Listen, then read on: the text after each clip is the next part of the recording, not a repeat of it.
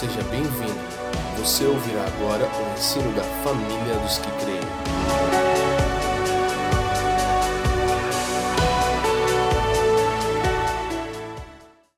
Então vamos entender o que se fala sobre a vontade de Deus, basicamente, no meio cristão, no meio da igreja. Nós temos basicamente três coisas que nós falamos sobre a vontade de Deus. E a primeira delas é que tudo acontece de acordo com a vontade de Deus, né? Quem nunca ouviu isso? Tudo acontece de acordo com a vontade de Deus. Todas as coisas são planejadas por Ele, Ele é soberano e tudo acontece de acordo com a vontade dele. E a segunda coisa que nós muito ouvimos sobre a vontade de Deus é que nós temos que ser obedientes à vontade de Deus. Nós temos que ser fiéis, confiar no que Ele quer, no que Ele deseja e obedecermos e honrarmos essa vontade dele. Então você já tem duas coisas.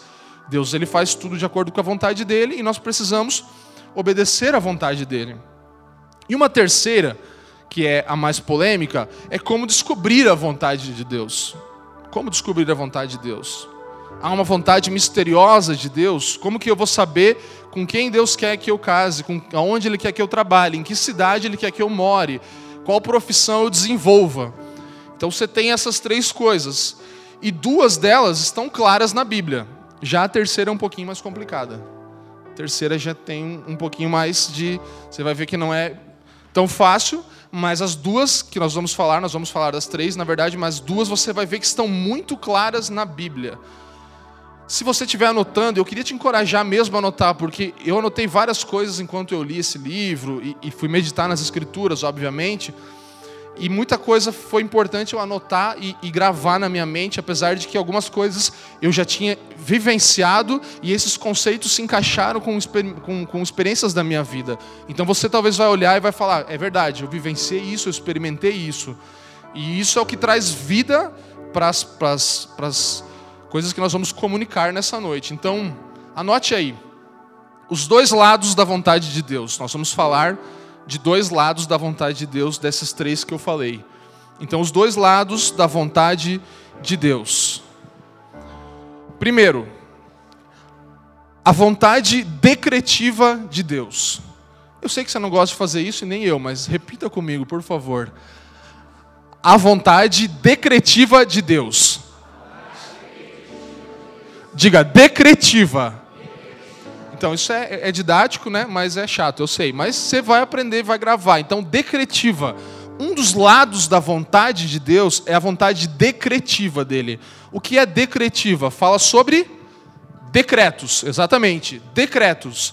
Então, é a vontade baseado nos decretos de Deus. A vontade decretiva de Deus. Sobre a vontade decretiva de Deus, eu vou citar algumas coisas que vão aparecer aqui e você pode anotar ou tirar uma foto, mas são coisas importantes sobre os decretos que ele estabeleceu. Então, em primeiro lugar, sobre a vontade decretiva de Deus, Deus sempre realiza a sua vontade. Sim? Sim ou não? Deus sempre realiza a sua vontade, ele sempre faz a sua vontade. Eu vou primeiro citar essas coisas, nós vamos entrar em algumas delas. Então, primeira coisa que é fato sobre a vontade decretiva de Deus é que ele sempre realiza a sua vontade. E a segunda coisa, tudo o que acontece está de acordo com a sua vontade soberana. Então ele sempre faz a vontade dele e tudo o que acontece está de acordo com a vontade soberana. Então, ele pensa um plano perfeito. Nós falamos agora em Hebreus sobre isso, sobre o plano perfeito e tudo isso. Então, todas as coisas acontecem dentro desse plano perfeito de Deus, a sua soberania. Terceira coisa sobre a vontade decretiva de Deus é que os seus decretos sempre se cumprem. O que ele fala acontece. Se ele decreta algo, acontece. A vontade dele não falha ele é perfeito em sua vontade. Então, a terceira verdade sobre a vontade decretiva de Deus é que os seus decretos sempre se cumprem. E a quarta coisa, a vontade decretiva de Deus não pode ser frustrada. Nenhum dos seus planos é frustrado. Tudo que Deus planejou acontecerá de acordo com a vontade dele nos mínimos detalhes. Então não há frustração. Deus ele não, não, não se decepciona com nada em relação à vontade dele. Ele não fala, puxa, não foi como eu esperava. que pena. Eu queria que fosse de outro jeito. Eu tinha planejado e não deu certo. Não, isso nunca vai acontecer com Deus. A vontade dele não pode ser frustrada. Mais um ponto sobre a vontade decretiva de Deus. Ela é imutável e fixa. Então, o que ele estabeleceu como decreto não muda. Não muda. E aqui nós podemos entrar em até polêmicas. Você pode pensar, ah, a vontade de Deus poderia ser mudada por uma oração. Não, ele tem um plano que ele estabeleceu. E isso vai acontecer de acordo com como ele planejou. A oração tem mais a ver com mudar a nós, mudar o homem e a mulher, a humanidade, as circunstâncias que nós desenvolvemos, mas não a Deus. A vontade, a vontade de Deus é imutável e fixa. E a última coisa sobre a vontade decretiva de Deus, o que Deus quer acontece, e o que acontece está de acordo com o seu querer.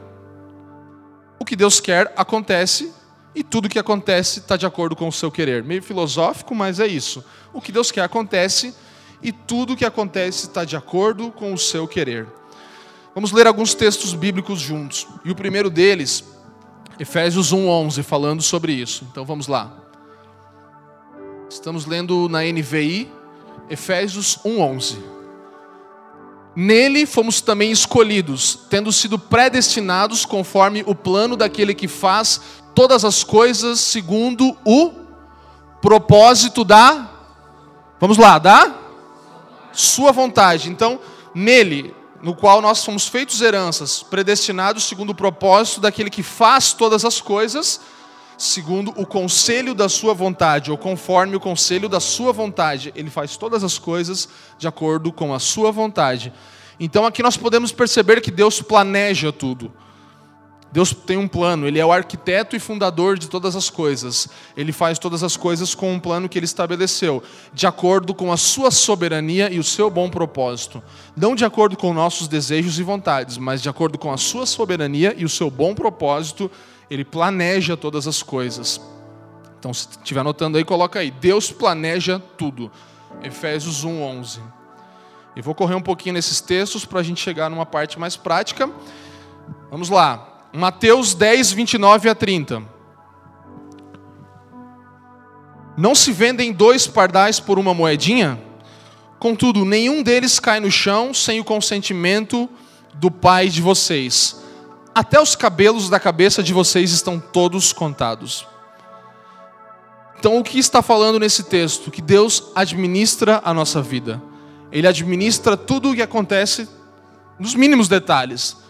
Os fios de cabelo da nossa cabeça estão todos contados por Ele. Então Deus ele administra a nossa vida em pequenos detalhes.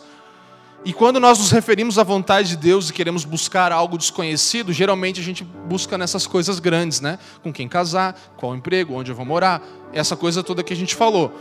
Mas Deus ele não está preocupado só com essas grandes decisões da nossa vida. O plano dele perfeito e a sua soberania englobam cada pequeno detalhe da nossa vida. Estão planejados, estão totalmente contados por ele. Então Deus administra a nossa vida. Ele cuida da nossa vida nos mínimos detalhes. Vamos lá. Atos 4, 27 e 28. De fato, Herodes e Pôncio Pilatos reuniram-se com os gentios e com o povo de Israel nesta cidade para conspirar contra o teu santo servo Jesus, a quem ungiste. Fizeram o que o teu poder e a tua vontade haviam decidido de antemão que acontecesse. O que, que está falando? Está falando sobre o sofrimento e a morte de Cristo. Está falando que Herodes e Pilatos se juntaram e com o povo de Israel, o povo da época, conspiraram contra Jesus Cristo, o ungido de Deus. E o que, que eles fizeram fazendo isso? Cumpriram a vontade de Deus, que havia sido decidida de antemão, havia sido pré-estabelecida a vontade de Deus em relação ao seu filho, que sofreria e morreria numa cruz. Mas houve personagens envolvidos que conspiraram, reuniram-se e fizeram isso contra o filho de Deus. Então aqui nós vamos entrar mais uma vez naquela coisa da soberania de Deus e da responsabilidade do homem, né? Então, a, essa mais monstruosa combinação de maldade e injustiça que já foi experimentada na humanidade, o assassinato do Filho de Deus aconteceu conforme essa graciosa pré-determinada vontade de Deus. O assassinato do seu próprio filho aconteceu de acordo com a graça dele, com a predeterminação da sua vontade. Você concorda com isso ou não? A morte do seu filho foi plano dele. Ele planejou isso. O que não isenta a responsabilidade de Pôncio Pilatos, de Herodes e de todo o povo que fez isso. É isso que é a antinomia, que nós falamos tanto. Se você tem dúvidas sobre isso, é, ouça Romanos 8 e 9, que nós falamos é, sobre a soberania de Deus a responsabilidade do homem, onde nós falamos sobre antinomia, que é uma aparente contradição. Mas Deus trabalha assim, com a soberania e a responsabilidade do homem de forma paralela. As duas coisas acontecem. Então aqui nós podemos ver que a nossa vida se desenrola passo a passo de acordo com essa providência divina, aquilo que Deus já planejou de antemão. Aí a nossa vida vai se desenrolando nisso, não isentando nossa responsabilidade por cada ato que nós tomamos, cada decisão. Lembra que eu falei do catecismo no início? O catecismo tem Westminster, tem Heidelberg, que é um catecismo protestante, onde houve um concílio e a igreja se juntou para parar para ver as, as coisas que seriam importantes para o povo de Deus daquela época. Então, o catecismo de Heidelberg é do século XVI e, e tem um sistema de perguntas e respostas, que é o que é um catecismo. E eu fui ver o que é a providência divina, segundo esse catecismo que irmãos protestantes reformados se juntaram para definir, segundo a Bíblia, o que seria a providência divina. E a pergunta a essa resposta, segundo o catecismo de Heidelberg, é a seguinte: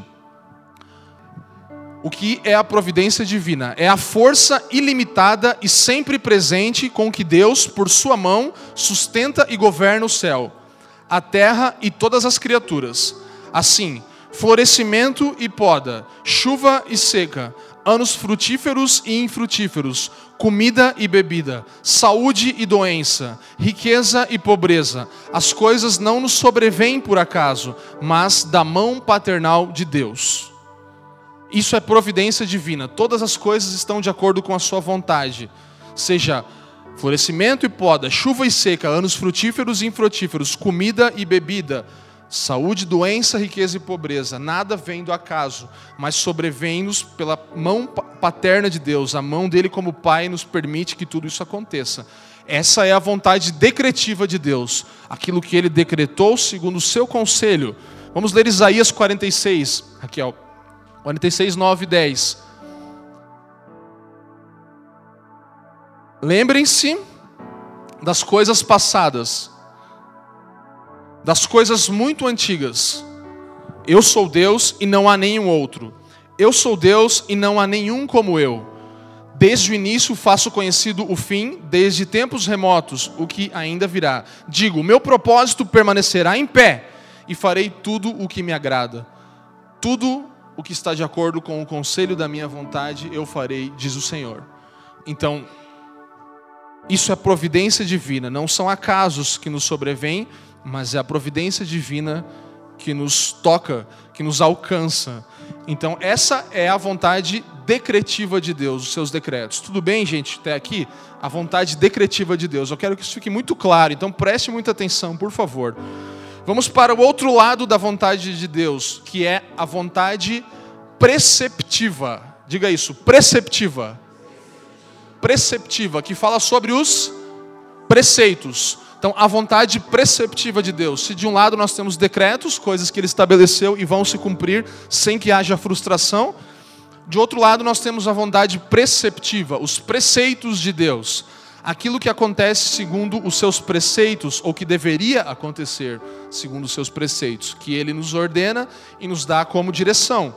Então, três coisas rápidas sobre a vontade preceptiva de Deus. A primeira, Deus aponta o caminho. Deus aponta o caminho.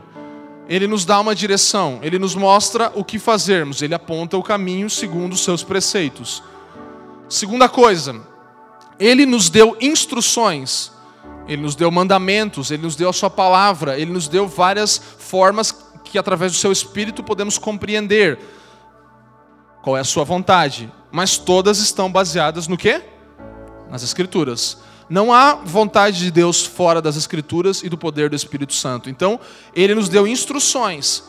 Aponta o caminho e deu instruções. E a terceira, o terceiro ponto, ele tem um desejo para a sua criação.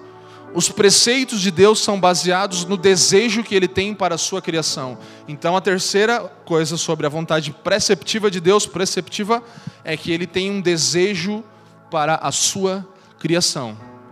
Ele tem um sonho que ele imaginou e quer que nós façamos. E aí entra a nossa responsabilidade dentro dos preceitos que ele estabeleceu para que nós possamos cumprir eles. Então, resumindo até aqui o que nós falamos, nós temos vontade decretiva de Deus, como as coisas são. Vontade decretiva de Deus, como as coisas são. Vontade preceptiva de Deus, como as coisas deveriam ser. Como Ele quer que sejam e como nós deveríamos que acontecesse, segundo a Sua vontade preceptiva, os seus preceitos. Tudo bem, gente? Tudo bem? Decretos e preceitos. Vamos lá. Decretos, tudo aquilo que ele já estabeleceu e vai se cumprir. Preceitos, tudo aquilo que ele nos chama a obedecer. Tudo aquilo que, aquilo que ele nos chama a cumprir. O seu desejo, a sua vontade, o caminho que ele estabeleceu para que nós possamos andar. E aí trabalhamos soberania divina e responsabilidade humana novamente. Então, há duas coisas acontecendo simultaneamente. Deus planejou, vai acontecer, e nós precisamos obedecer à sua vontade. Vamos lá, avançando. Um pouco sobre essa questão da soberania de Deus e a responsabilidade do homem, nós podemos perceber claramente nesse texto, justamente de Jesus, onde houve conspiração contra ele. E Atos 2, 23 também vai falar um pouco sobre isso. E deixa bem claro essas duas coisas. Vamos ler juntos. Atos 2, 23. Esse homem lhes foi entregue por propósito. Esse homem lhes foi entregue por propósito determinado e pré-conhecimento de Deus. E vocês, com a ajuda de homens perversos, o mataram, pregando-o na cruz. Consegue enxergar as duas coisas? O que Deus fez, esse homem, Cristo, lhes foi entregue por propósito determinado e pré-conhecimento de Deus. E vocês, com a ajuda de homens perversos, o mataram, pregando-o na cruz. As duas coisas estão ali. Ele foi entregue porque Deus já tinha determinado que fosse, mas vocês o mataram. Vocês fizeram algo contra ele. Vocês não estão isentos daquilo que vocês fizeram contra o Cristo pregando na cruz. Então a morte do seu filho, planejada por ele, como falamos, não está isentando a responsabilidade daqueles assassinos. Deus não planejou o pecado. A humanidade escolheu esse caminho, então toda a responsabilidade do pecado é nossa. Nós nascemos, segundo Adão, em pecado e temos responsabilidade. Deus não nos faz pecar. O plano dele não é que nós pequemos. Você está comigo? Vamos lá, gente, vamos lá. Bastante Bíblia hoje, é isso que a gente precisa, não é? Amém? 1 João 2, 15 a 17. Vamos ler juntos. Isso aqui é para ficar bem estabelecido o que nós estamos falando biblicamente. 1 João 2, 15 a 17. Não amem o mundo nem o que nele há. São os preceitos de Deus, sua vontade preceptiva.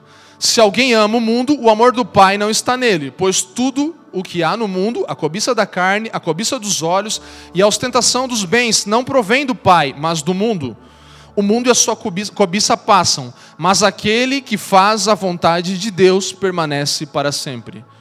O que Deus está ensinando aqui através dessa carta? Ele está falando sobre qual é a sua vontade em relação aos seus preceitos. Então, não façam isso, não é esse o meu desejo.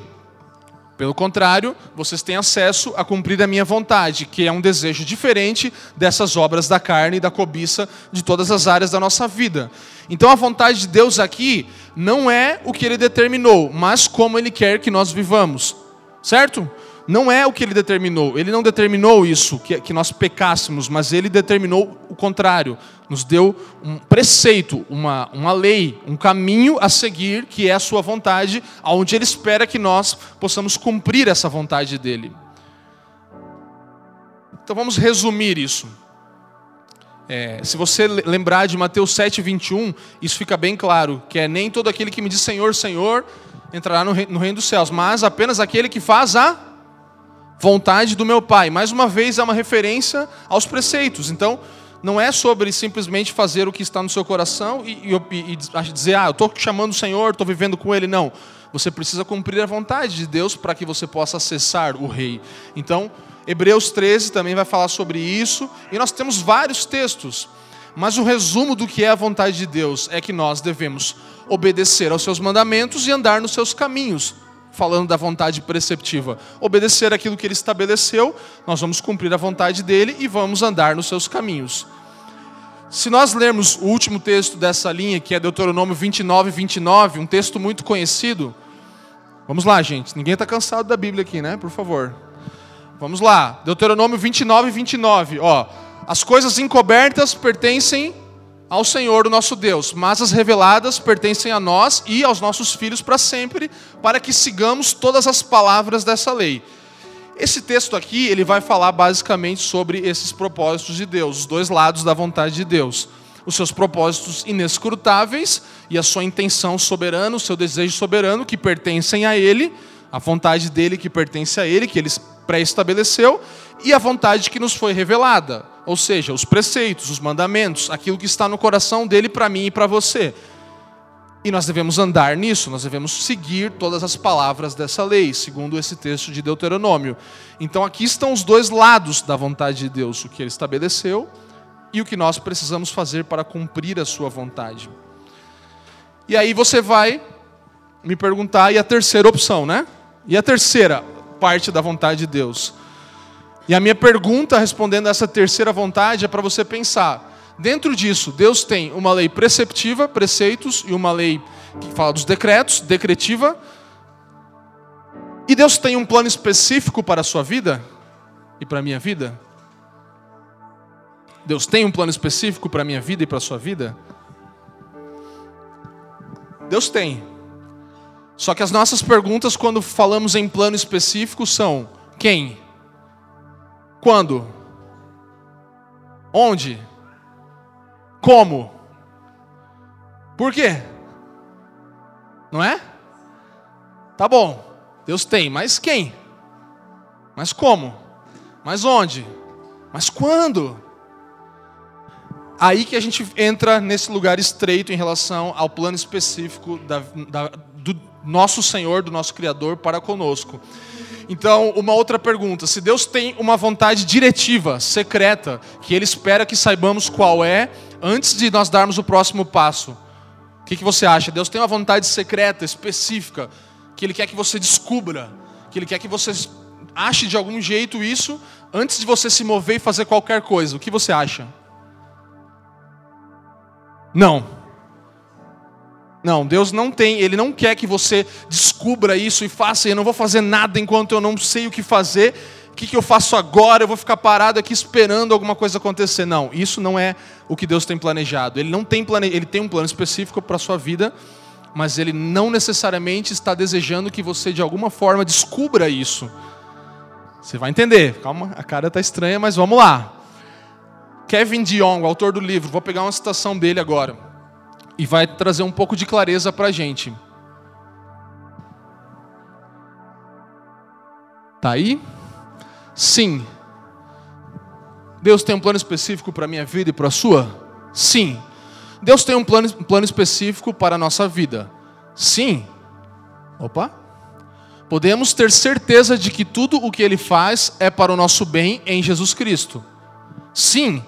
Se olharmos para trás, veremos que a mão de Deus nos conduziu para onde hoje estamos. Amém? Contudo, embora sejamos livres para pedir-lhe sabedoria, ele não nos sobrecarrega com o fardo de termos de adivinhar antecipadamente a sua vontade diretiva para a nossa vida. Então, sim, tem um plano. Mas Deus, em nenhum lugar na Bíblia, nós vamos perceber, ele espera que nós possamos descobrir e desvendar isso de algum jeito misterioso, de alguma forma sobrenatural. Então, sim, Deus tem um plano, Deus tem um plano específico, mas não, Ele não espera que nós o adivinhemos. Ele não espera que eu e você adivinhemos aquilo que Ele planejou.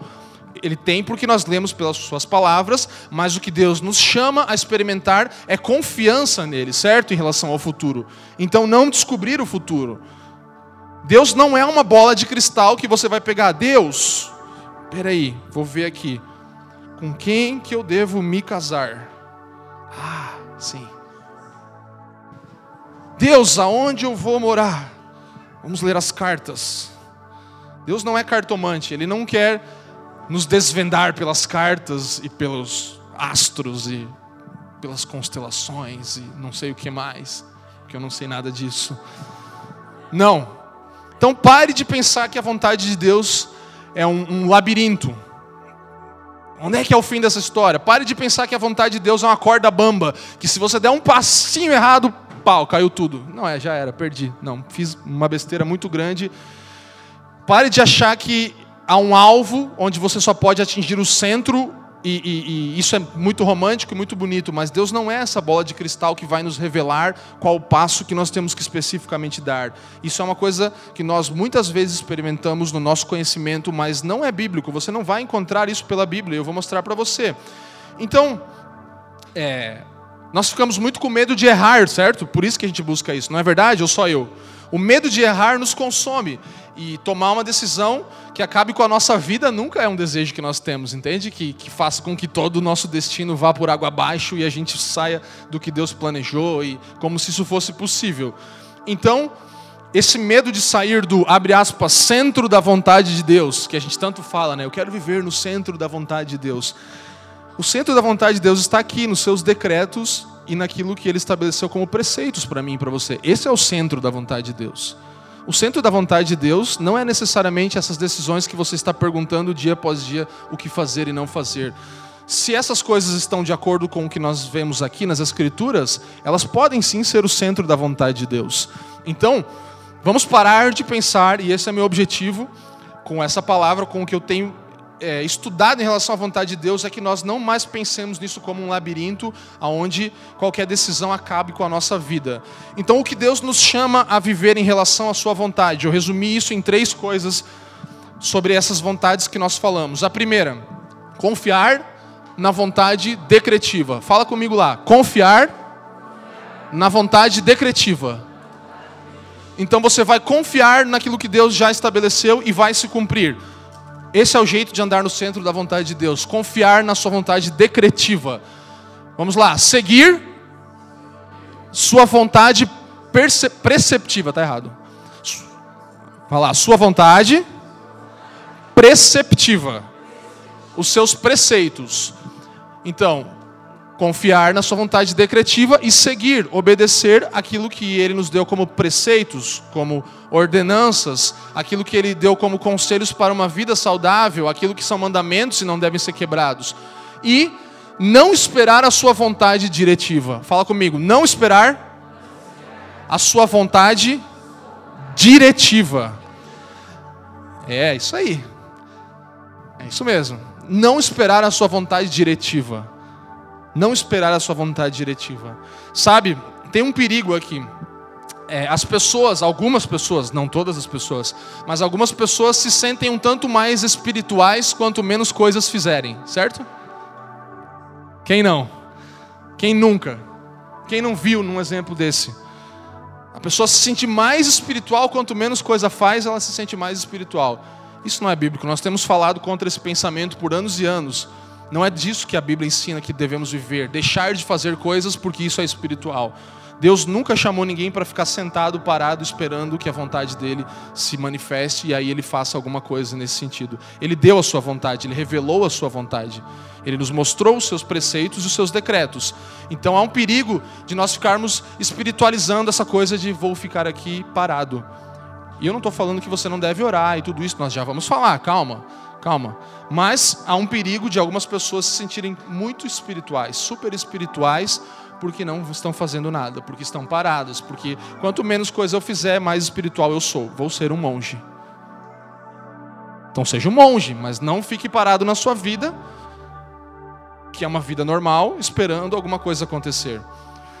Vamos lá.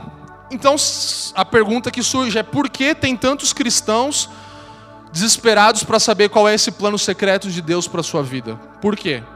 E eu já falei uma delas. A principal delas é um desejo de devoção que nós temos ao Senhor. Nós nos devotamos a Ele e nós queremos agradar a Deus. E eu sei o que é isso, porque eu já fiz muito essa oração.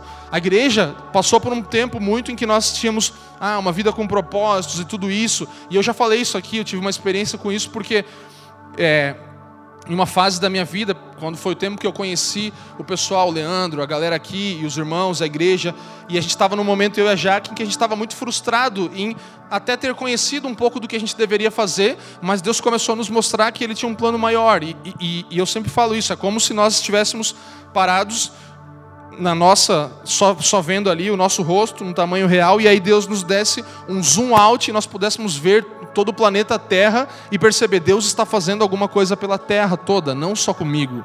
Então a minha vontade, o meu desejo, que tem a ver com o meu propósito, precisa se encaixar no todo do que Deus está fazendo sobre a terra, naquilo que Ele está estabelecendo desde sempre e para sempre. E isso gera uma inquietação, porque você começa na sua devoção a falar: Deus, eu só quero agradar você. Quem nunca orou assim? Deus, se você falar para eu ir para a China, eu vou amanhã, que eu só quero fazer a tua vontade. Se você falar para eu largar tudo, eu faço isso. Se você falar para eu. Não importa o que você falar, eu vou fazer, porque eu quero te agradar. Eu quero fazer isso por você. Então, o que você quer que eu faça, Deus? Por favor, me fala, porque aí eu vou me mover em relação, em direção a isso. Então, a devoção é uma das coisas que nos faz buscar a vontade de Deus. Mas nós precisamos pensar que a nossa devoção, se ela for mal direcionada, faz com que seguir a Deus vai, se torne algo mais misterioso do que deve ser. Entende? A nossa devoção mal direcionada, ela faz com que seguir a Deus se torne uma coisa mais misteriosa do que deve ser e não tão prática, porque a gente vai ficar querendo agradar a Deus a vida inteira e não vamos agradar a Ele. Nós vamos ficar em um mistério do que fazer em relação a, a, ao desejo de agradar a Deus. Então a devoção é uma das coisas que nos faz querer descobrir a vontade de Deus. Anote aí se você estiver anotando: devoção. Segunda coisa, timidez. Alguns de nós somos tímidos e por isso queremos buscar a vontade de Deus. Então, se eu fosse resumir hoje a necessidade de dois conselhos no meio da igreja. E o primeiro deles é que você deve pensar antes de agir. E o segundo seria: você deve agir depois de pensar. Você deve pensar. Para algumas pessoas a gente tem que falar isso, cara, pensa antes de que você vai fazer. E para outros, fala, cara, você já pensou, faz alguma coisa. Mova-se, não fique pensando a vida inteira. Tem pessoas que realmente você freia, você fala no discipulado, você puxa, cara, calma. E tem outras que você fala, pensou? Haja mova-se. E eu penso que é o problema da nossa geração maior hoje. Tem muita gente fazendo muita coisa apressadamente, mas eu vejo a realidade de, da falta de decisão ser muito real. Claro que começa pela minha vida, né? Um tipo 9 aqui, para quem manja das paradas. Entendeu? Então é decisão é uma coisa difícil para mim. É, mas é, é, é real, para todos nós, a nossa tendência é não tomar decisões, porque nós queremos ficar pensando muito. Vamos ler 1 Tessalonicenses 5,14 rapidamente. Olha só esse texto. Avalie esse texto comigo aqui.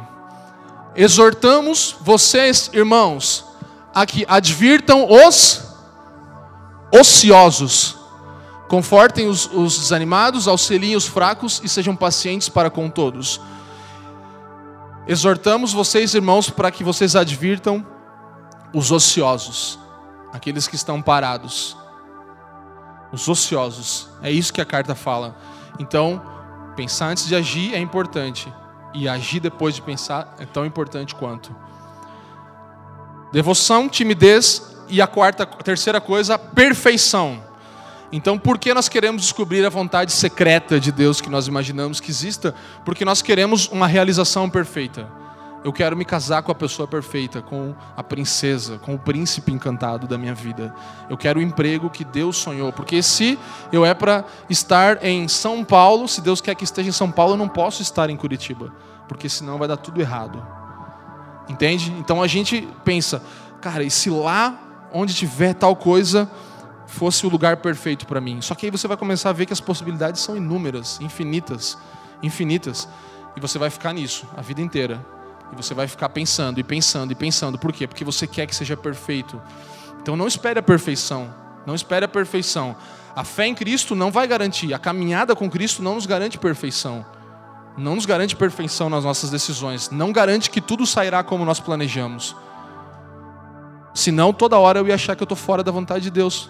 Porque quantas coisas acontecem que são fora dos nossos planos, que nos frustram e que nos ensinam e nos, discipulam a sermos parecidos com Cristo por causa das frustrações, por causa dos planos frustrados que nós temos, porque nós erramos, tomamos decisões erradas muitas e muitas vezes, mas não há um problema com isso. O que nós precisamos atentar é para aquilo que ele estabeleceu, segundo o seu conselho, e aquilo que ele nos deu para seguirmos como seus decretos. É isso que eu e você precisamos atentar. Então nós investimos às vezes tempo demais em algumas decisões. Eu não estou incentivando você a sair daqui e fazer tudo que você não sabia o que fazer, fazer qualquer coisa, não. Mas nós às vezes investimos tempo demais em algumas decisões e a verdade é que nós nos sentimos às vezes mais realizados se nós não focarmos tanto na realização. Entende?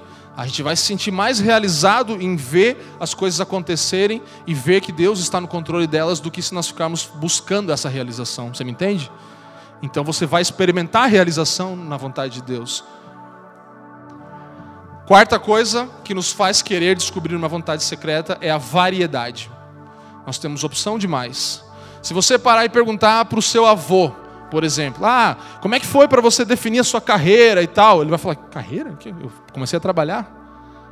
Você parar e falar, não, como é que foi o casamento tal? Você orou para caramba? Falou, não, a gente casou tal, e fomos lá e casamos. Você conhece histórias de cara que o cara conheceu no balcão da padaria e aí tal, ah, e vou casar, tal, casou. Não é verdade? Ah, mas como é que você fez para realizar e conquistar o que você conquistou? Eu trabalhei 16 anos, peguei e fui trampar. Ouviu falar? Trampo, peguei. Entendeu? Fui trabalhar. Você pode ver que nas gerações anteriores tinha menos opções. Hoje você vai no Walmart, você vai achar 58 tipos de macarrão, você vai achar 24 iogurtes diferentes, acho que mais, né? Você vai achar 56, sei lá quantas mil tipos de refrigerantes, bebidas e sucos e, e todas essas coisas, porque são N opções. Nós somos empurrados a ter que tomar uma decisão. E tomar decisão é sempre muito ruim, muito difícil. Por isso que é mais fácil para nós maridos quando a nossa esposa já dão os quatro, as quatro ou as cinco coisas do mercado com marca, peso e tudo específico, que você só vai e pega. Porque no final do dia ninguém quer tomar decisão mais, entendeu? Você quer só pegar o que tem que pegar e ir embora. Não é verdade? Então você quer ir embora, você já não está mais lá pensando, nossa, será que esse macarrão aqui. Não, mas se eu tentar esse. Não, mas tem 15 tipos diferentes aqui. Qual é o bom? Qual é o certo? Que vai ser o melhor? Que vai ser o mais. Aí você vai fazer o quê? Você vai decidir. Você tem que tomar uma decisão. A não ser que você foi com a lista pronta, com a marca exata, que é o que a gente quer de Deus, né? Que Ele nos dê certinho. Você vai lá e só pega, só escolhe. Mas Deus, Ele quer que a gente decida. Ele nos deu esse poder de decisão. Ele quer que a gente tome posição e faça alguma coisa em relação às nossas decisões. Decidir é uma palavra do latim, que é decidere, que fala. Acho que é isso, decidere. Deixa eu ver. Decidere. É uma palavra do latim, que significa literalmente despedaçar a golpes. Então, para você decidir, você tem que despedaçar a golpes. É isso que a palavra no latim significa. Então, literalmente, é você acabar com aquilo e destruir alguma coisa para escolher outra, certo? Mais ou menos por aí. Então você tem opção A, B, C e D.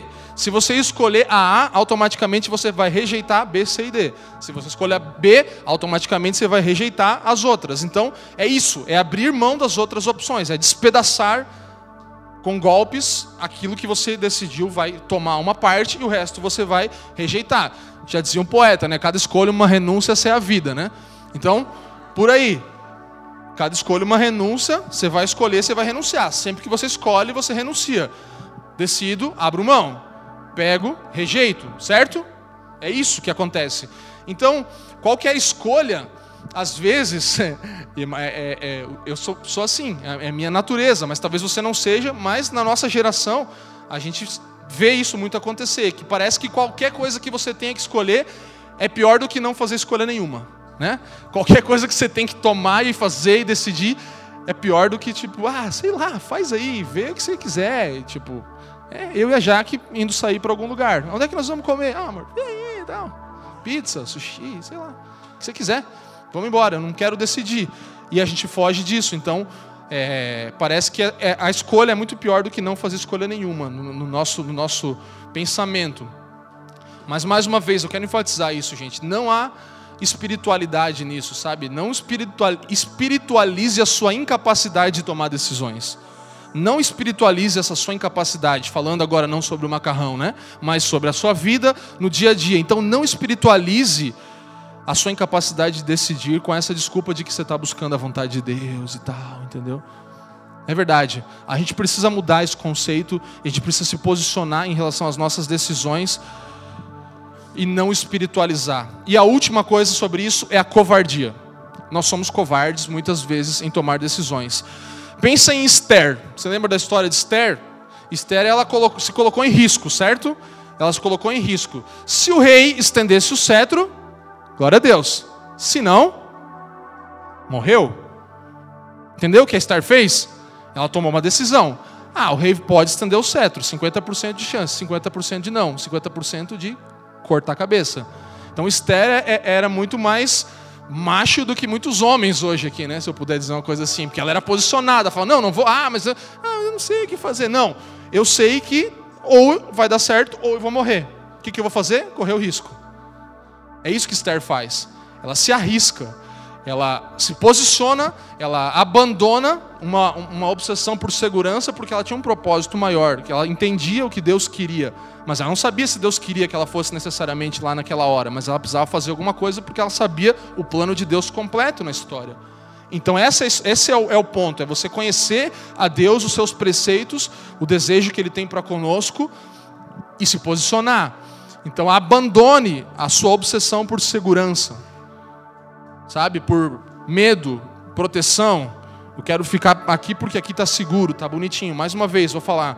Confiar na sua vontade decretiva, seguir a sua vontade preceptiva e não esperar a sua vontade diretiva. Vamos lá. Estão comigo, gente? Tudo bem? Essa abordagem da vontade de Deus, eu escrevi algo, não sei se tem ali, não lembro. Essa abordagem da vontade de Deus nos liberta da preocupação com o amanhã e nos empurra a vivermos sem medo e obedecermos com confiança, sabendo que nosso futuro está nas mãos dele. Então, uma abordagem sobre essa vontade de Deus, os dois lados e não esse terceiro, vai tirar nossa preocupação com o amanhã e nos empurrar a vivermos sem medo e obedecermos com confiança, sabendo que o nosso futuro está nas mãos dele. Amém? Isso é muito bom, é muito belo. Então, infelizmente, parece que não basta para nós sabermos que Deus está conosco. Não basta para nós sabermos que Ele está conosco. Você sabe, alguém não sabe que Deus está com você? Você sabe que Deus está com você, certo? Mas parece que isso não é suficiente. A gente quer saber desde agora o que Ele planejou no final. Senão eu não confio em Deus. Como assim? Deus está com você? Ele está ao seu lado? Sabe, eu quero, eu creio que em nome de Jesus nós possamos quebrar um sofisma na nossa mente aqui nessa noite. Um erro que a gente tem em relação a pensar que a gente não pode se mover, porque senão vai dar tudo errado, porque eu não sei o que eu tenho que fazer. Deus ele nos deu tudo que nós necessitamos, a sua palavra e o seu espírito. Nós podemos nos mover. Eu vou falar sobre coisas práticas sobre isso, como isso pode acontecer, mas a verdade é que você precisa, precisa ser suficiente para mim e para você o fato de que Deus está conosco. Mas você e eu queremos saber o fim. O fato de que Ele está conosco é suficiente, precisa ser suficiente. Sabe, a ansiedade no nosso, nosso tempo, mal do nosso tempo, a ansiedade, é porque nós queremos viver no futuro antes que Ele chegue. Esse é o mal do nosso tempo. Eu e você queremos viver lá no futuro antes que Ele chegue. Nós queremos sair do nosso momento agora porque não está legal, a gente não está gostando e a gente não sabe o que fazer e a gente quer viver o futuro. Isso gera ansiedade.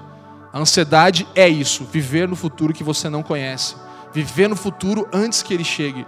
Então, se você está experimentando ansiedade, se você está experimentando crises de ansiedade, seja por coisas que você nem sabe o que é, é porque você tem uma preocupação demasiada com o futuro que muitas vezes está oculta, que você não sabe, mas que você não consegue se mover porque você não sabe o próximo passo e você não quer desagradar a Deus e você é tímido e você é, eu sou, né, também covarde muitas vezes, mas o ponto é esse.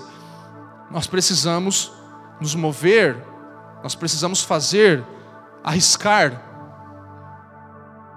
Nós precisamos arriscar, nós precisamos nos mover, não precisamos ficar imaginando qual futuro Deus planejou e tentar se encaixar nele. E aqui entra outra coisa, polêmica. E o famoso Deus me disse. Deus me falou, irmão. Aí a nossa resposta é qual? Cara, se Deus te falou, valeu. Eu, eu só sou, sou fafa. Que, que eu vou te falar, cara? Deus te falou para fazer isso. Mano, só que a verdade é que o Deus me disse, muitas vezes ele é usado para a gente não ouvir críticas, né? E não passar por preocupações. Você não quer, você já, já fala isso porque daí você fala, o cara não vai, né? Pô, Deus falou pro cara e tal. Então, ele não vai não vai querer ouvir mais nada, entendeu? Então, esse Deus me disse, ele é usado para isso, para você fugir dos conselhos, para você fugir da direção das escrituras, para você fugir da oração e da compreensão em Deus das coisas, do conselho dos irmãos. Então, toda vez que vem esse Deus me disse, e ele é muito relativo, eu sei que Deus fala conosco, eu não estou falando disso, eu acredito nisso, nós vamos falar sobre as formas sobrenaturais também, se tivermos tempo, mas Deus me disse, na maioria das vezes é usado quando você quer fazer uma coisa e você não quer mais que ninguém questione ela. Então você fala que Deus te falou. Que às vezes pode ter sido só uma intuição no seu interior, pode ter sido só. Eu vou te falar uma coisa: até quando você está lendo a Bíblia e às vezes vem alguns pensamentos, não quer dizer que é Deus falando para você. Não é porque você está lendo a Bíblia que agora tudo que vier na minha cabeça é Deus. Que pode vir coisa muito ruim quando você está lendo a Bíblia, não vai ser Deus. A gente precisa tirar esse misticismo em relação a isso, sabe? E andar um pouco mais prático. Vamos lá.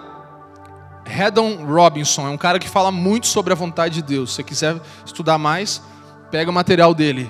Redon Robinson fala assim, ó: Se perguntarmos se perguntarmos como posso saber a vontade de Deus? É possível que estejamos fazendo a pergunta errada. As Escrituras não nos ordenam a buscar a vontade de Deus no tocante à maior parte das escolhas que temos na vida. Tampouco encontramos uma passagem bíblica que nos instrua sobre a maneira de encontrá-la.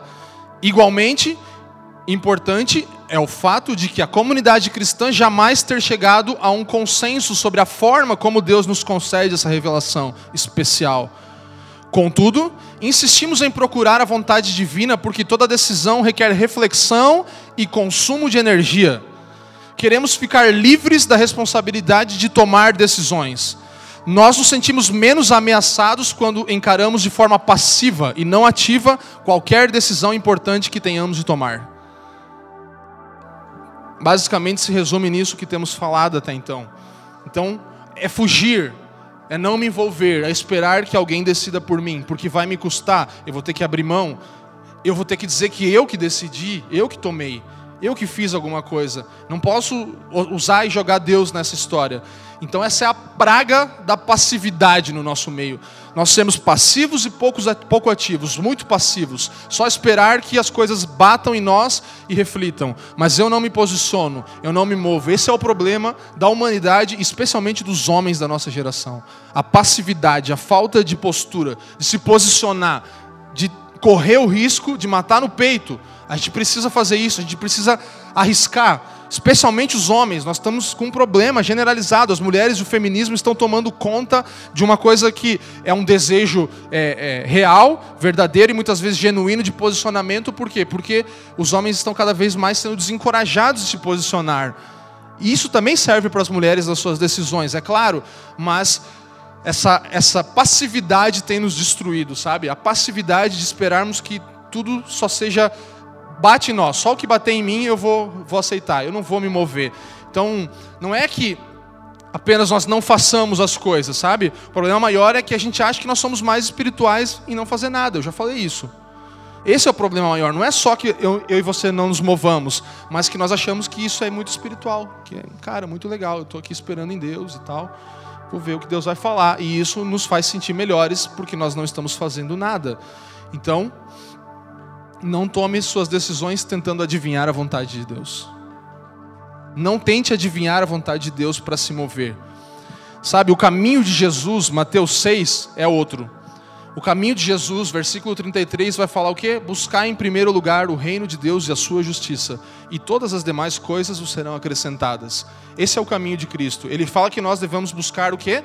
A vontade secreta de Deus. Não, ele fala: busque o meu reino, busque a justiça de Deus, e o demais vai ser acrescentado, você vai receber, você vai ser empurrado por Deus para as coisas que você deve fazer de certa forma, mas você vai precisar tomar decisões. Então, essa obsessão em relação ao futuro, Jesus, nesse texto, nós não vamos abrir pela falta de tempo, mas ele fala que é falta de fé. E não é só uma curiosidade de saber o que Deus vai fazer, mas é porque você não tem fé suficiente em Deus para acreditar que o plano dele é perfeito. E o medo pelo futuro é falta de fé. Não é uma curiosidade só para saber o que vai acontecer. É porque nos falta fé. Nos falta conhecimento de Deus. Fé é conhecimento de Deus, é saber que Ele tem um plano, confiar nesse plano que Ele tem, cumprir a sua vontade de acordo com os seus preceitos e acreditar nos decretos que Ele pré-estabeleceu. Amém? Vocês estão comigo, gente? Vamos lá. Então, a pergunta não deve ser onde devo morar, com quem eu devo casar, mas será que eu amo o Senhor com toda a minha força, minha alma, meu entendimento? Essa é a pergunta. Será que eu amo meu próximo como a mim mesmo? Sabe? Será que as minhas decisões estão me levando a ser mais parecido com Jesus? Essa é a pergunta que você faz. Será que a minha vida está pautada nas Escrituras e no conhecimento de quem Deus é pelo seu Espírito? Essas são as perguntas certas. E as outras perguntas vão se tornar secundárias, porque você está buscando a vontade de Deus. Você está buscando a vontade dEle, o reino dEle. Que vontade? Seus preceitos, seus decretos acreditando que o que ele fez está pré-estabelecido e vai acontecer, e aquilo que ele nos deu como preceitos, nós precisamos obedecer e seguir. Então, essas são as perguntas, sabe? Eu separei alguns textos que falam sobre o que é a vontade de Deus, que Paulo confirma em relação a Jesus. Então, 1 Tessalonicenses 4,3 fala que a vontade de Deus é o quê? Vamos lá. A vontade de Deus é que vocês sejam santificados, abstenham-se da imoralidade sexual. Vamos ficar na primeira parte, que ali começa uma lista, que tudo está resumido em ser santificados. Então, a vontade de Deus é que vocês sejam santos, santificados. Tudo o que se encaixa nisso é vontade de Deus. Vontade de Deus é que vocês sejam santificados. 1 Tessalonicenses 5, 16 a 18. A vontade de Deus é qual? Alegrem-se sempre, orem continuamente, deem graças em todas as circunstâncias, pois esta é a é a vontade de Deus para vocês em Cristo Jesus. Então, alegre-se, ore, dê graças, essa é a vontade de Deus. Colossenses 1:9 por essa razão, desde o dia em que o ouvimos, não deixamos de orar por vocês e de pedir que sejam cheios do pleno conhecimento da vontade de Deus, com toda sabedoria e entendimento espiritual. A vontade de Deus é que eu e você demos frutos e conheçamos melhor o nosso Deus, o nosso Senhor. Então toda decisão que tomarmos que nos aproximará de Deus é a vontade dele. Entende? É isso que eu estou dizendo. Toda decisão que você tomar que vai te levar a orar, a se alegrar, a dar graças ao Senhor, é a vontade de Deus. Toda decisão que você tomar que vai te fazer viver uma vida santa, separada, é a vontade de Deus. Tá claro? Então, a vontade de Deus é isso. Efésios 5, 17 a 18. Portanto, não sejam insensatos, mas procurem compreender qual é a vontade do Senhor. Não se embriaguem com vinho, que leva à libertinagem, mas deixem-se encher pelo Espírito. A vontade de Deus é que sejamos cheios do Espírito. Toda decisão que eu e você tomarmos que nos encha do Espírito é a vontade dele. É esse a forma de Deus nos guiar por nossas decisões. Essa é a forma de Ele nos dar orientações. É olharmos para Suas palavras e ver que a vontade de Deus é que sejamos santos, sejamos alegres, oremos e demos graças, que demos frutos, que conheçamos mais ao nosso Senhor, que sejamos cheios do Espírito. E a gente pode ver mais textos, mas você está entendendo como a vontade dele está clara? Está clara? Seja parecido com Jesus. É isso que toda a Bíblia vai ensinar sobre a vontade do Pai. O Pai que é uma família de muitos filhos semelhantes a Jesus para a glória de Deus Pai. Então nós precisamos ser uma família com muitos filhos parecidos com Jesus. Toda decisão que eu e você tomarmos que nos faça ser mais parecidos com Cristo é uma decisão que está no centro da vontade de Deus. O centro da vontade de Deus é esse, que nós nos tornemos parecidos com Cristo. Sabe? Então você vai se casar com quem? Você vai se casar com alguém que empurre você a uma vida santa. Você vai se casar com alguém que deixe você alegre, faça sua vida de oração aumentar.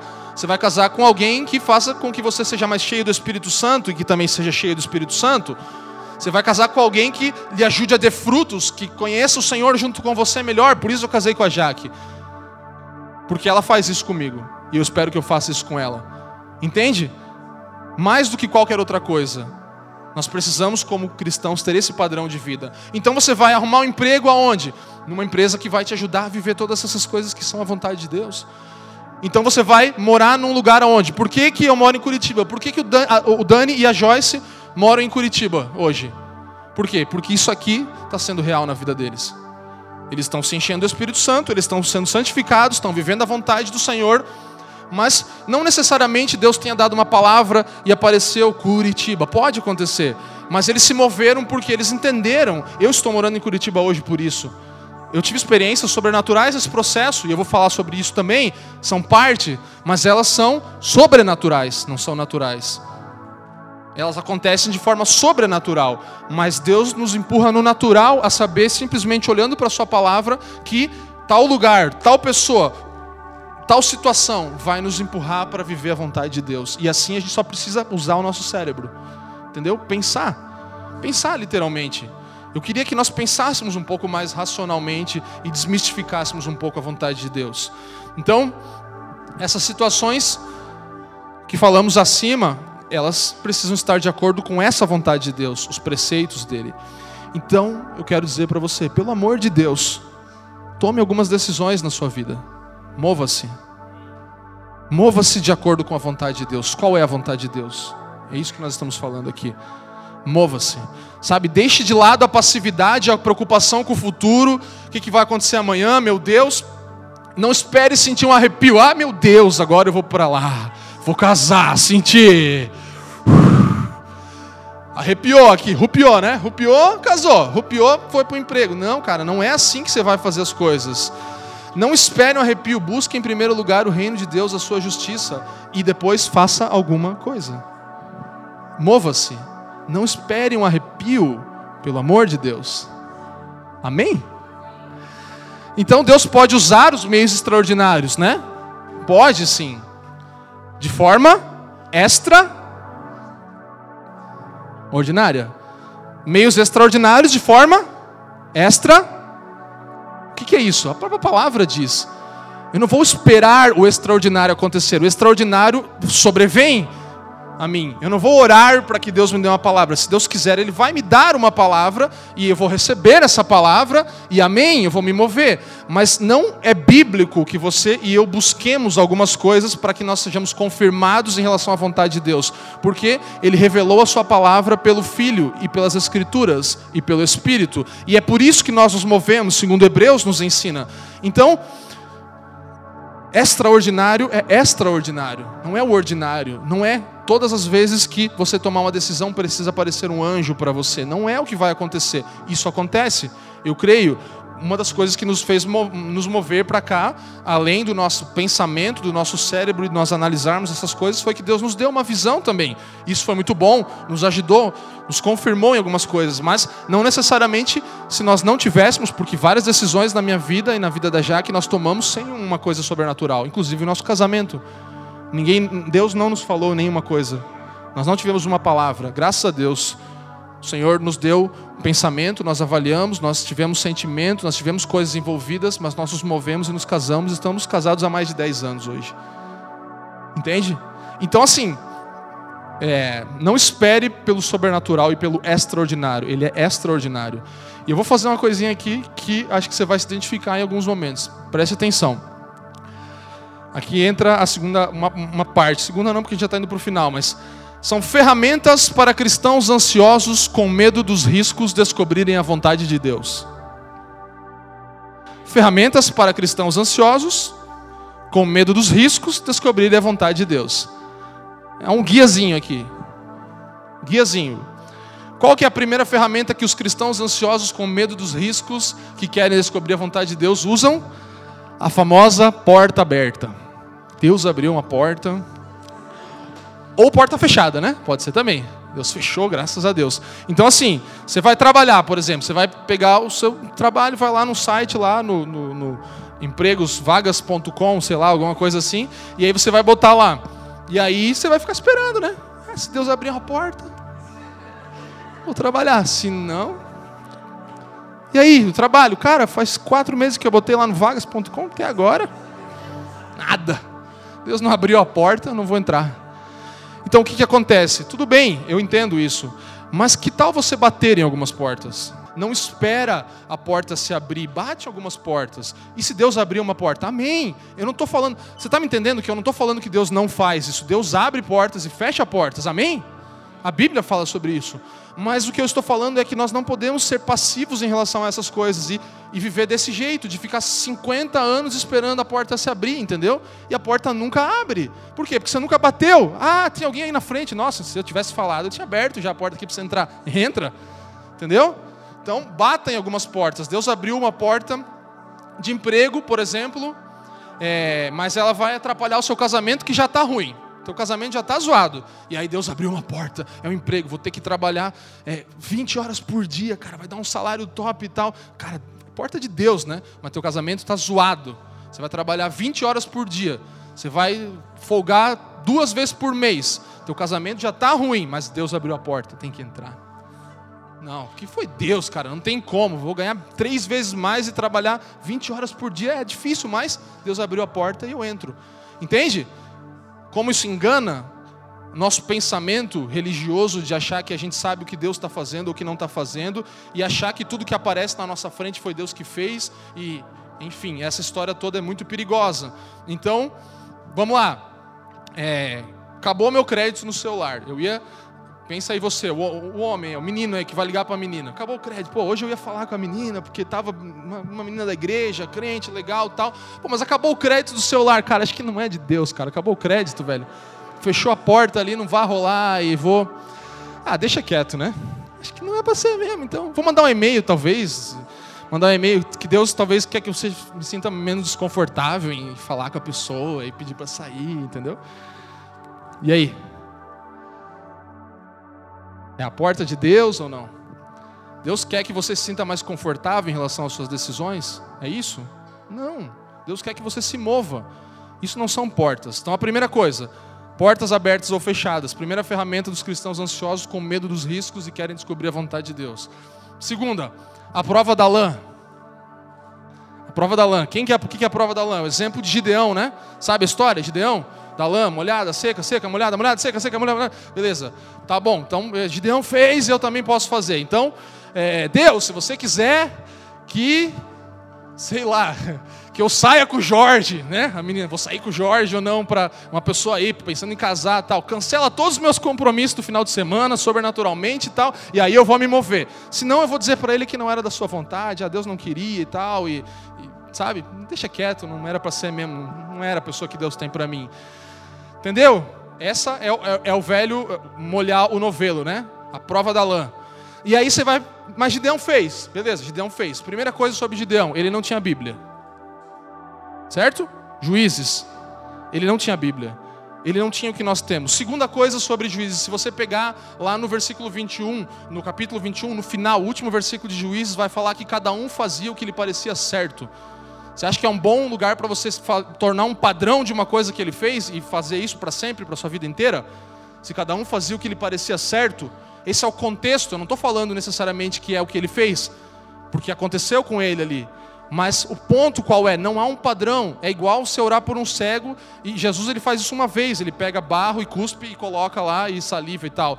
Isso acontece uma vez. Não é um padrão de Jesus para curar cegos, entende?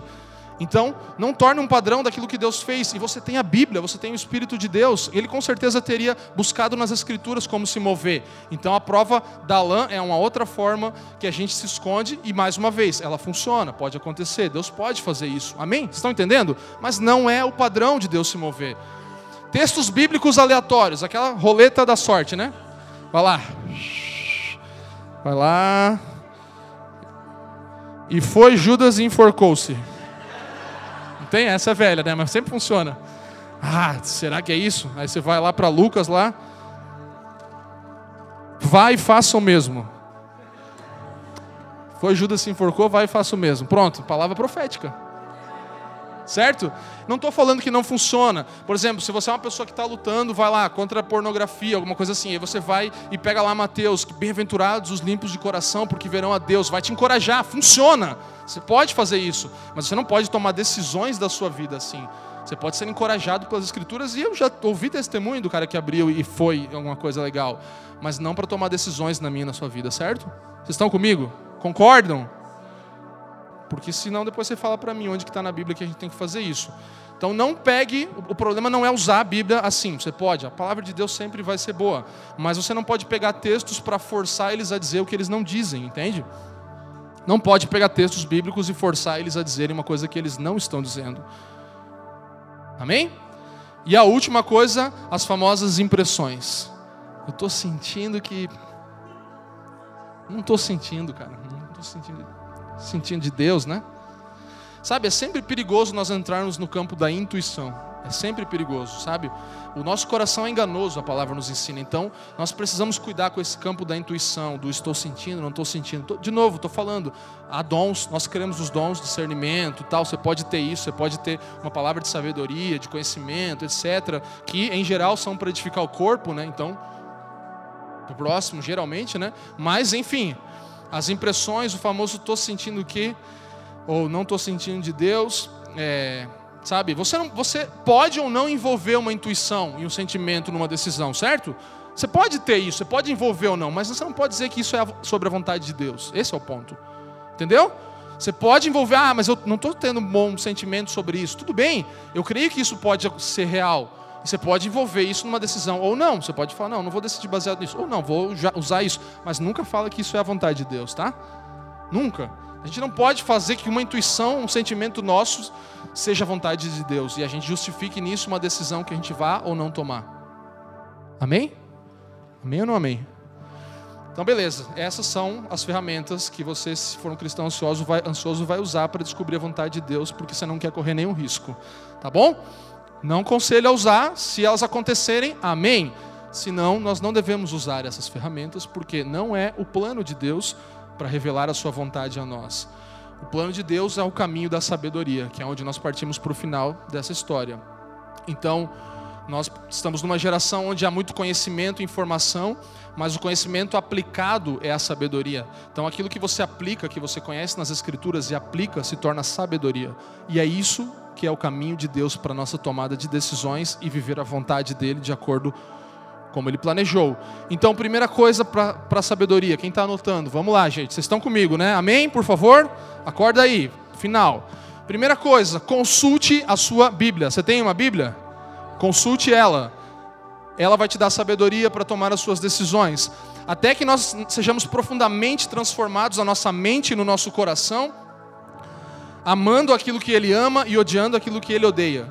É isso que a palavra vai fazer conosco vai nos transformar, nos mudar, a ponto da nossa mente e do nosso coração estar de acordo com a palavra. E a gente amar aquilo que Deus ama e odiar como ele odeia, aquilo que Ele odeia. E aí não vai ter como você errar nas suas decisões, porque a palavra te mudou, a palavra te fez semelhante a Cristo. E aí você vai se mover, você vai fazer algo. Calma, ainda não. Consulte a Bíblia. Segundo, busque conselhos. Sabedoria tem a ver com isso consultar a Bíblia, primeiro ponto. Segundo, buscar conselhos. Vou citar quatro textos de Provérbios. Provérbios 1, 5. Se o sábio lhe der ouvidos, aumentará seu conhecimento. E quem tem discernimento obterá orientação. Se o sábio lhe der ouvidos, aumentará o seu conhecimento. Dar ouvidos ao conselho do próximo aumenta o nosso conhecimento da vontade de Deus. Provérbios 12, 15. O caminho do insensato parece-lhe justo, mas o sábio ouve os conselhos. Para tomar decisões, tome conselhos. Provérbios 15, 22. Os planos fracassam por falta de conselho, mas são bem-sucedidos quando há muitos conselheiros. Na multidão de conselhos há sucesso. Busque conselhos. E o último texto de Provérbios 19, versículo 20 Verso 20. Ouça conselhos e aceite instruções, e acabará sendo sábio. Ouça conselhos e aceite instruções. Então, busque conselhos. Primeiro, consulte a Bíblia. Dois, busque conselhos. Três, ore. Sim, ore. É necessário que nós oremos, sabe? Então Deus ele tem uma forma de nos guiar pela sua vontade. Tem um caminho que ele quer nos guiar. E a oração faz parte disso. Mas para que que eu vou orar? Para que Deus ilumine o meu coração, ilumine os meus pensamentos. A gente canta, né? Vem, ilumina, tal, entendimento, faça-me perceber. Efésios 1, todo o capítulo 1 vai falar sobre isso. E nos faça compreender e aplicar as escrituras, ou seja, aplicar o conhecimento que recebemos, o que vai gerar sabedoria nas decisões. Então, ore por iluminar dos olhos do interior. Busque isso, uma forma de aplicar a sabedoria que você recebe, as escrituras. Conhecimento aplicado é igual a sabedoria. E quarta coisa, quarto ponto, tome uma decisão. Mais difícil, né? Tome uma decisão. Sem espiritualizar, se você conseguiu seguir esse caminho da sabedoria que a Bíblia ensina, faça o que lhe parecer melhor, para a glória de Deus. Se você fizer isso que nós falamos aqui, você não vai errar. Se você tiver uma vida alinhada com as Escrituras, conselho da sua família, dos seus amigos, daqueles que amam o Senhor. Se você tiver uma vida de oração que faça, traga compreensão ao seu interior, faça o que você sentir no seu coração, não baseado na sua intuição, mas naquilo que você aprendeu com as Escrituras. Faça isso para a glória de Deus, se mova para a glória de Deus, sabe? É, tome uma decisão aquilo que lhe parecer melhor, segundo a sabedoria de Deus, faça para a glória dele. Se você está santificado pela palavra, se você está ouvindo a sua família de fé, como eu falei, se você está orando regularmente, em todo tempo buscando a vontade de Deus, no sentido dos seus preceitos e daquilo que ele estabeleceu como decreto, é bem provável que as suas decisões vão ser agradáveis e, honrar, e vão honrar o Senhor. É bem provável. É muito provável que sim. O que você fizer vai honrar o Senhor, sabe? Então, na prática, é, por exemplo, a gente falou sobre arrumar um emprego. Então vá e arrume um emprego. Você vai fazer o quê? Consultar a Bíblia. Você vai buscar os princípios da Bíblia em relação ao emprego. O que são os princípios da Bíblia? Ah, eu tô, tenho um emprego que é para ser é, fazer um, um, bico de assassino de aluguel aí. Aí você vai, você fala, cara, acho que não, né? Tá meio que na Bíblia, acho que não matarás, uma coisa assim. Eu já vi de relance um dia que eu estava lendo. Não, entendeu? Você vai ter um bico, sei lá, um, um pequeno aprendiz do tráfico de drogas ali. Você vai, né? O famoso aviãozinho, né? Não, você não vai, por quê? Porque está fora das escrituras, você não vai fazer nada. Mas fora isso e algumas outras coisas, a maioria dos empregos tendem a ser instrumento para a glória de Deus. A maioria dos trabalhos que você executava ser instrumentos para a glória de Deus. Trabalhar no espetinho vai ser trabalho de mecânico, de enfermeiro, de médico, de fotógrafo, de escriba, couro.com. Jequiti agora, né? Vai, vai ser para a honra do Senhor, para a glória do nome dele. Então é bem provável que essas, essas coisas que você fizer, fora essas e mais algumas aí, né, que você vai ver que a Bíblia não direciona, você vai se mover. Então você vai buscar conselhos, orar e tomar uma decisão sobre qual emprego, sabe? Sobre esse casal, eu quero ser um pouco prático nisso também aqui. Se você tem, eu sei que aqui tem alguns irmãos solteiros entre nós, né? temos pessoas aqui que são solteiras e tem pessoas nos ouvindo também. Então eu acho que a gente pode falar sobre isso que é importante. Todo mundo já está dando risadinha, né? O solteirinho já olha pro outro, já fica naquela. Se você tem o dom de permanecer solteiro, irmão, amém. Legal, Deus abençoe, entendeu? Isso não é para você. Feche os olhos, os ouvidos agora e não escute. Mas, por exemplo, no casamento, você vai consultar a Bíblia. O que a Bíblia fala sobre o casamento? O casamento deve ser entre um homem e uma mulher. Aê, check. É mulher, é homem. Se a pessoa é mulher e a outra é homem, amém? Homem e mulher entre homem e mulher. É o que a Bíblia fala. Pronto. A Bíblia fala isso sobre o casamento. O que mais? Cristãos devem casar com cristãos, certo? Pronto, tá, tá ali, tá legal. A Bíblia está falando, tá dentro disso. Ah, não se submeta a julgo desigual, a palavra vai ensinar. Então você não deve casar uma pessoa não só crente com descrente, mas às vezes um, um, maduro na fé, bem já maturado, e uma pessoa nova convertida. Isso pode ser um problema, isso pode dar certo, não estou falando que não. Mas o conselho bíblico é que o jugo desigual pode ser um problema. Então, sei lá, um protestante com um católico, dá certo? Às vezes dá, mas o padrão de Deus é que não haja jugo desigual. Então, se você quer seguir as escrituras, legal mesmo, pensa nisso, entendeu? Avalia junto com essa decisão aí. Então, não se submeter a um jugo desigual. E claro, tem algumas ressalvas em relação ao casamento com pessoas que já, já, são divorciadas. A Bíblia vai falar em alguns momentos que se você casou com uma pessoa divorciada, que não foi um caso de adultério, você se torna adúltera também. Então, tem alguns conselhos bíblicos práticos sobre o casamento.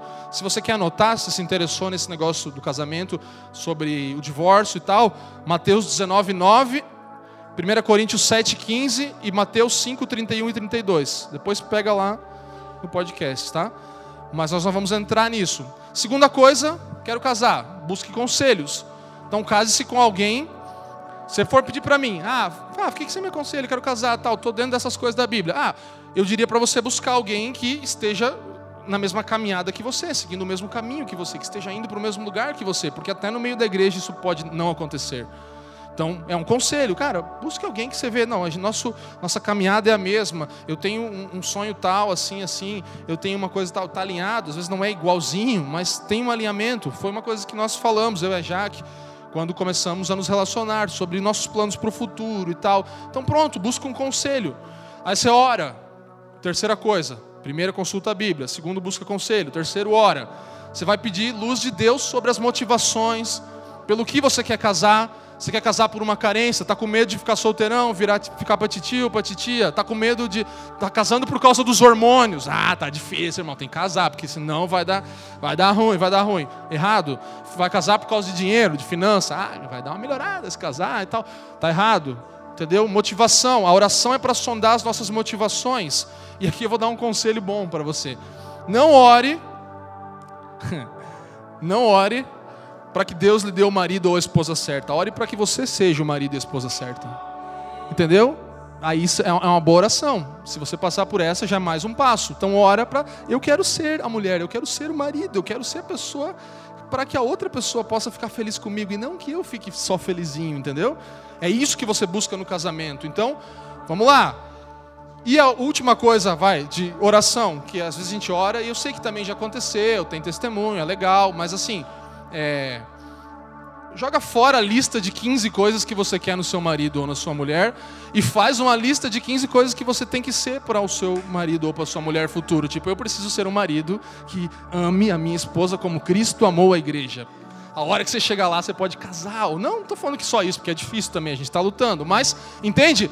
Para de orar só assim, naquela coisa, ah, Deus vai me dar os 15 coisas que eu pedi, está tudo aqui, é Ele e tal. Acontece, eu sei. Mas Use a lista do marido que você tem que ser. Os 15 pontos, as 15 coisas que eu preciso ser para encontrar o meu marido. Eu vou ser isso e aí eu vou encontrar o meu marido. Amém? É isso que você vai fazer na sua oração. E depois você vai tomar uma decisão. Tome uma decisão. Se mova. Você já buscou nas escrituras. Eu sou um homem, ela é uma mulher. Beleza, deu certo cristão, cristão, tá indo para o mesmo lugar, tal, tal, tal. Beleza, a Bíblia tá legal. Busquei o conselho. O cara falou, pô, vai assim, tal, que é melhor. Esse Vou seguir, amém. Orei. Deus, por que eu estou casando? Não, é porque é a vontade de Deus, vai me tornar mais santo, vai me tornar mais parecido com você. Eu vou. Uma das coisas que mais aconteceu comigo com a Jaque no início do nosso relacionamento foi que a gente leu a Bíblia mais do que nunca na história da nossa vida. Isso foi muito legal, nos deu muita força. Assim. A gente falou, cara, ela quer isso que eu quero, e vamos lá, e vai ser legal e todas as outras coisas envolvidas, atração toda, isso tudo é importante, mas ora e peça para que Deus te dê luz sobre suas, suas motivações e sobre quem você precisa ser nisso, e depois tome uma decisão em quarto lugar. Então, basicamente, você gosta de alguém, os dois são cristãos, sua família e amigos estão de acordo com isso, é, a pessoa gosta de você também, importante, né? Por que não se casar? Entende? Estou sendo bem simplista aqui. Talvez seu pai e sua mãe, se ouvir isso, não vão gostar. Ou se você falar, cara, ele não está. Mas não, mas é mais ou menos isso, entendeu? Tem, legal, rolou um sentimento, os dois são cristãos, beleza, está de acordo com a Bíblia, os amigos, a família, a família de fé, está falando, pô, legal, tal. É, você tá, a pessoa também é recíproca com você em relação a isso, então é uma possibilidade de você casar e isso dar certo e ser para a glória de Deus. Está vendo como é simples? Não é tão complicado assim, não é tão difícil, sabe? Arrisque-se. Esse é o problema. Encare uma possível rejeição. Encare um possível não também. Entendeu? Não espere um sinal do céu. Não espere um sinal do céu. Ele pode nunca vir. Entendeu? Arrisca. Especialmente como eu falei para os homens, na, eh, tem várias mulheres jovens cristãs que, né, com todos os, os requisitos que você talvez esteja procurando, não naquela perfeição, mas de acordo com a Bíblia, É, e eles estão esperando que vocês, homens, só ajam de um jeito, sabe como? Como homens. Se posicionem. Eu vi um sim. Tímido, mas ouvi. Sim. Entendeu? É isso. Então, é, eu sei que isso não é muito romântico, mas eu não acredito muito nessa coisa de alma gêmea, entendeu? Que metade com metade dá um. Porque a Bíblia, o cálculo da Bíblia é um mais um igual a um, certo? Um mais um é igual a um. Então não é meio mais meio. Senão eu nunca vou ser inteiro, nunca vou me encontrar e nunca vou. Não, você é uma pessoa inteira e completa. Com uma outra pessoa inteira e completa que vão se casar e ser uma pessoa inteira e completa. É isso que é o casamento. Então não não fica nessa pira, sabe? A partir do casamento não há outra pessoa para mim. A Jaque é minha. Agora é uma gêmea. Não tem mais outra pessoa e eu dela. Acabou. Não tem. Essa é a verdade. Então não há mais outra pessoa. O perigo de você acreditar nessa existência de uma alma gêmea e tal é quando você tiver uma crise no seu casamento, você falar: "Ah, acho que eu não orei direito" e acho não era ela, dez anos depois, entendeu? Talvez era uma outra pessoa e você não orou e Deus não mostrou o labirinto, o caminho para você, entendeu? Então aí é perigoso. Você pode ficar nesse medo de achar sempre que você não fez a decisão certa, em vez de acreditar, Deus me colocou aqui, a vontade dele é perfeita e eu vou lutar por isso, vou até o fim, vou fazer o que for necessário. Vocês estão comigo, gente? Então vamos lá. É isso, sabe? Nunca se questione, você que é casado, se você casou com a pessoa certa. Você casou. Agora, viva o seu casamento. O casamento não é mantido por afeições. Entende? As afeições elas são parte, mas é o compromisso que vai trazer as afeições sempre de volta. O compromisso do casamento traz as afeições sempre de volta. Vamos lá, terminando. A vontade de Deus não consiste em orientações específicas aqui e ali. Eu acho que a gente tem isso aí. A vontade de Deus não consiste em orientações específicas aqui e ali. Ele quer que conheçamos o seu plano perfeito através dos decretos e preceitos pré-estabelecidos encontrados nas Escrituras. Vontade de Deus não consiste em orientações específicas aqui e ali. Ele quer que conheçamos o seu plano perfeito através dos decretos e preceitos pré-estabelecidos encontrados nas Escrituras. Essa é a vontade de Deus para mim e para a sua vida. Deus ele nunca nos colocou em um labirinto, apagou as luzes e falou: "Agora eu quero ver você sair". Quero ver você descobriu o caminho agora. Tá ferrado. Deus não faz isso. Você acredita que Deus faz isso? Que Ele nos coloca em um labirinto e fala: Vamos lá, se vira. Agora eu quero ver se você descobriu que eu, qual que é o caminho que eu fiz para você nessa história aí. Nunca vai descobrir. E não vai mesmo. Entendeu? Por quê? Porque ele já foi revelado. Não tem mais o que descobrir nesse sentido. Você vai usar o que eu falei, que nós estamos vendo pela Bíblia como um guia de orientação. Sim, orar, buscar nas Escrituras, ter conselho dos irmãos, mas tomar uma decisão faz parte desse processo. Tomar uma decisão baseado com o que, naquilo que você experimentou. Então, Deus não está falando boa sorte, vê se você descobre aí minha vontade. Ele está falando aquilo que está revelado, Deuteronômio 29, 29, é para que você cumpra todos os preceitos dessa lei. Estão aí. Viva, faça. Amém? A vontade de Deus para a sua vida e para a minha vida tem isso aí. Kevin DeYoung fala no livro dele. Muito bom para a gente encerrar. A vontade de Deus para a sua vida e para a minha vida é mais natural, mais difícil e mais leve do que isso. Vontade de Deus para a sua e para a minha vida é mais natural, mais difícil e mais leve do que isso. Por quê? Vamos lá. Mais natural. Porque não há segredos a serem descobertos. Não há segredos a serem descobertos mais difícil. Por quê? Preste atenção, porque negar-se a si mesmo, viver para os outros e obedecer a Deus é mais complicado do que arrumar um emprego ou mudar de cidade, ou casar com alguém. Mais difícil, porque negar-se a si mesmo, que é o que a Bíblia ensina, viver para os outros, que é o que a Bíblia ensina, e obedecer a Deus é um pouco mais complicado do que só arrumar um emprego. Então, é um pouco mais difícil a vontade de Deus do que você pensa, que é só uma decisão que ele tem que te falar o que fazer. E mais leve, por quê? Porque, como disse Agostinho, o que Deus pede de nós é também o que Ele nos dá. O que Deus pede de você é o que Ele te dá. Ele vai te pedir para cumprir uma vontade que Ele já te mostrou. Ele não vai te pedir para cumprir uma vontade que você não sabe. Está entendendo? Então, o que Deus te pede é o que Ele te dá. Ele vai te pedir aquilo que Ele já te deu. Por isso se torna leve compreender a vontade de Deus. Então vamos lá, viva para Deus, gaste a sua vida por Deus, obedeça as Escrituras com toda a sua força, Pensa sempre primeiro nos outros, ame mais o próximo do que a você mesmo, santifique-se, porque essa é a vontade do Senhor. Ame a Jesus com toda a sua força, se torne parecido com Cristo, e depois disso, faça o que lhe dá prazer, aquilo que, seja onde, com quem for, aonde for, sabe? Você vai estar andando na vontade de Deus se você estiver dentro dessas coisas. Se você estiver cumprindo essas coisas, não tem como você estar fora da vontade de Deus, porque você está vivendo para Ele, se santificando, cumprindo seus mandamentos. Você está vivendo em família, no conselho dos irmãos. Você está ouvindo aquilo que o seu próximo fala e não vindo como desculpas em relação ao que o teu coração deseja. Não tem como você estar fora da vontade de Deus. E eu espero que isso possa mudar algo de verdade no nosso pensamento. Estou encerrando agora mesmo. E a gente possa realmente pensar um pouco mais e conhecer um pouco mais a vontade de Deus através das Escrituras. E não esperar algo extraordinário, porque o extraordinário, ele é extraordinário. Ele só vem fora de ordem, não na ordem normal das coisas. Ele vem de vez em quando e pode nos alcançar. Eu acredito nisso, de verdade, mas eu acredito mais que nós precisamos alinhar nossa vida com as Escrituras e tomar algumas decisões para a glória de Deus. Case-se com alguém que você vai manifestar a glória de Deus. Procure um emprego onde Deus será glorificado. More em uma casa, numa cidade, onde quer que seja, num outro país, não interessa, em que Deus vai ser glorificado na sua vida. Precisa disso. Amém? Obrigado por nos ouvir. Para mais informações, visite famíliadosquecreem.com.